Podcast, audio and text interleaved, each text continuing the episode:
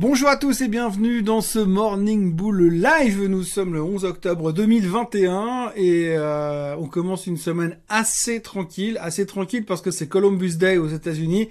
Alors Columbus Day en général, les actions sont ouvertes, les bonds se sont fermés, l'obligataire est fermé. En gros, ça veut dire que les gens se déplacent pas forcément, sont pas super motivés. Donc en général, aux États-Unis, c'est un peu plus calme. On dit que d'habitude, quand c'est calme aux États-Unis, c'est également calme en Europe, mais depuis quelques temps, c'est un petit peu différent, donc on va pas s'avancer un peu trop loin. Pour l'instant, les futurs sont très calmes et il se passe pas grand-chose. La seule chose qu'on peut faire aujourd'hui, c'est revenir un petit peu en arrière sur ce qui s'est passé la semaine dernière et surtout ce qui s'est passé vendredi après-midi avec un ratage monumental, encore une fois, sur les chiffres de l'emploi américain.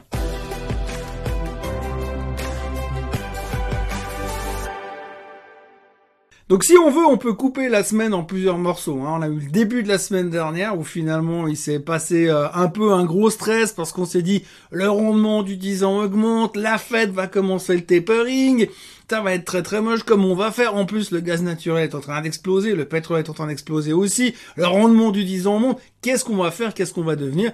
Et puis finalement, il s'est passé au milieu de la semaine la nouvelle qui a effacé tout le reste. Et eh bien, c'était le report de la date butoir du euh, du, du rehaussement de la dette américaine. Donc ça, c'était déplacé de mi-octobre à début décembre. Et puis du coup, on s'est dit c'est génial, tout va bien se passer, c'est formidable. Sauf que le rendement du 10 ans est toujours à 1,6% et des poussières, qu'on parle toujours de tapering tant et plus, et puis que accessoirement, eh bien, le pétrole, l'énergie sont toujours au ciel. Alors c'est vrai que Monsieur Poutine a donné un coup de main pour calmer le jeu au niveau du gaz naturel, mais par contre, au niveau du baril, eh bien, le baril, il est passé au-dessus des 80 dollars euh, ce week-end.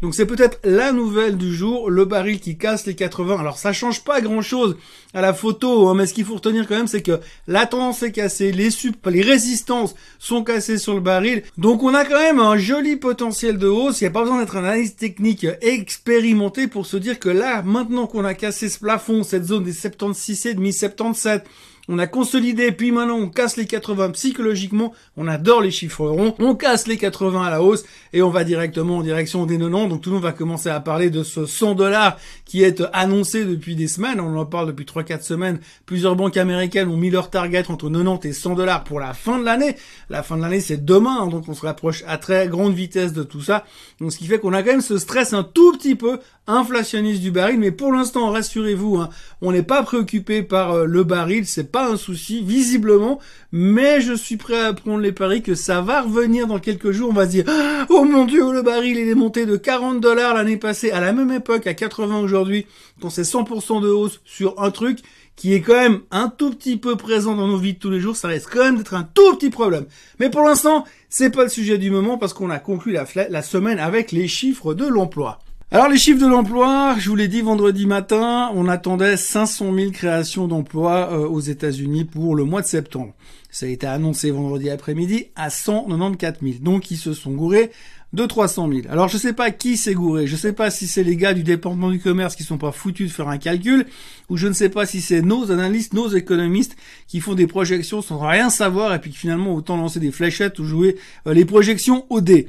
Dans tous les cas, 300 000 personnes d'écart, c'est pas rien. Par contre, ce qui est encore une fois intéressant, et on avait déjà parlé de ça la semaine dernière, le mois dernier, pardon, on s'est dit mais visiblement il y a quand même des jobs qui sont en train de se créer, mais on a l'impression que les gens ne veulent tout simplement pas y aller. Alors la phase Covid fait qu'on a fait du télétravail, les gens n'ont pas vraiment envie de retourner au bureau, mais il y a eu un grand changement de mentalité et aujourd'hui on a l'impression que les gens ils veulent pas forcément bosser comme ils bossaient avant, donc ceux qui ont perdu leur emploi ils se disent je vais prendre mon temps pour trouver le bon emploi, le truc qui me convient. Alors après, faut-il encore pouvoir se permettre d'attendre de trouver le bon emploi, parce que si vous étiez serveur dans un restaurant et que si dorénavant vous voulez devenir neurochirurgien, ça va quand même prendre un tout petit peu de temps, et puis c'est pas sûr qu'ils vous acceptent directement dans un grand hôpital pour opérer à, crâne ouvert.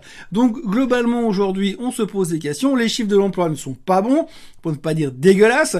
La bonne nouvelle, c'est qu'ils ont remonté les chiffres de l'emploi du mois de juillet et du mois d'août, ce qui veut dire ça revient un peu au début de ce que je disais. Enfin, les mecs du département du commerce, ils ont aucune idée des calculs qu'ils font puisque il donne des chiffres et puis les chiffres, il les corrige le mois d'après. En fait, c'est super si on a tous le droit de donner des données et puis de venir changer notre... Ah non, mais finalement, c'est pas ce que je voulais dire. Alors, montez-moi tout ça, baissez-moi tout ça, changez-moi tout ça. Visiblement, euh, le département du commerce aux États-Unis a le droit de le faire, mais ça reste quand même un sacré muppet de choses. Ce qui est assez intéressant à voir, c'est que si vous regardez un petit peu dans les médias américains aujourd'hui, on se pose même la question si des gens n'ont pas quitté leur boulot ou renoncé à reprendre un boulot parce qu'ils préfèrent vivre en faisant du trading. On parle de plus en plus de trading, évidemment, que ce soit au niveau des actions, que ce soit au niveau des crypto-monnaies. Mais maintenant, en plus, il y a deux, trois petites boîtes qui sont en train de se pointer aux États-Unis et qui veulent fournir du trading 24 heures sur 24. Un peu comme sur les crypto-monnaies. Ce qui voudrait dire que sur les actions, à terme, ils aimeraient offrir finalement la possibilité de continuer à traiter after close, après la clôture du marché régulier Nasdaq et New York Stock Exchange, de pouvoir traiter euh, des actions sur leur plateforme à eux. Alors ça va être super sympa parce que ça voudrait dire quand même qu'on est en train de se diriger vers un marché ouvert en 24 heures sur 24. Alors déjà, qu'on n'arrive pas à gérer correctement le marché quand il est ouvert que 8 heures par jour, et puis qu'on n'arrive pas à avoir une visibilité un petit peu plus loin que le bout de notre nez, si on commence à nous ouvrir les marchés 24 heures sur 24, on saura même plus quand c'est que ça commence et quand c'est que ça finit. Enfin, pour l'instant, c'est un petit peu le thème du moment, mais il se pourrait, je dis bien avec des guillemets, que les gens soient en train de se dire ouais plutôt que de retourner bosser au restaurant, retourner bosser dans un hôtel ou retourner bosser je ne sais pas où ils travaillaient avant, eh bien c'est tellement plus simple de gagner en faisant du trading. Alors j'espère que ces gens arrivent tous à se sortir un salaire pour vivre en faisant du trading, mais en général, quand tout d'un coup on base une économie sur le principe que les gens vont gagner en faisant que du trading toute la journée, c'est pas comme ça que ça se termine très très bien d'habitude. Autrement, eh bien, dans cet environnement, on est le 11 octobre. Il reste plus que deux semaines avant euh, la fin du mois. Oui, je calcule très bien. Je fais beaucoup de mathématiques à l'école. Accessoirement, on va rentrer dans la période des résultats trimestriels. Cette semaine, on commence avec les financières principalement. La semaine prochaine, on montera en puissance et à partir de la semaine du 25 octobre, c'est les big names qui vont arriver, Apple, Google, Microsoft Co. Donc ça va commencer à chauffer à partir de ce matin, de ce moment-là. On se pose beaucoup de questions aujourd'hui pour savoir si on a trop poussé nos attentes ou si on est trop en deçà des attentes. Donc ça va être un petit peu le juge de paix. Le trimestre dernier, on était vraiment en dessous, donc on a tous surpris à la hausse. Toutes les boîtes ont surpris à la hausse. Il va falloir voir comment cette semaine-là, comment ce trimestre-là, on va surprendre aussi. En tout cas, on l'a vu que les déceptions à la baisse sont sanctionnées par des corrections assez phénoménales. Donc on risque de rentrer dans une période de volatilité relativement euh, conséquente au niveau des résultats.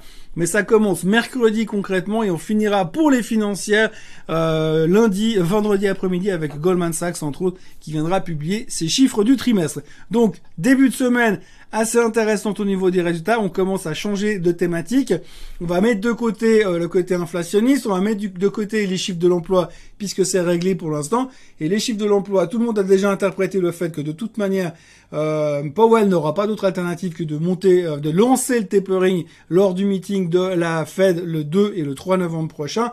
Donc on a intégré un peu tout ça. On va se concentrer peut-être plus sur la micro que sur la macro pour espérer avoir un marché à peu près normal. Pendant ce temps, le Bitcoin est en train de péter les records, 56 000 dollars sur le Bitcoin, le l'Ether qui suit derrière, mais c'est clairement le Bitcoin qui, tire en avant le marché. Pas mal de spéculation aussi de nouveau là derrière. On a cassé des résistances importantes. On est en train d'ouvrir complètement la porte pour retourner au plus haut de tous les temps sur le Bitcoin.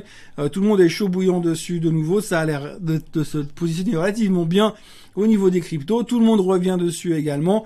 Euh, donc voilà, techniquement pas mal de commentaires positifs sur ce qui est Bitcoin. Euh, les gens sont de nouveau chauds.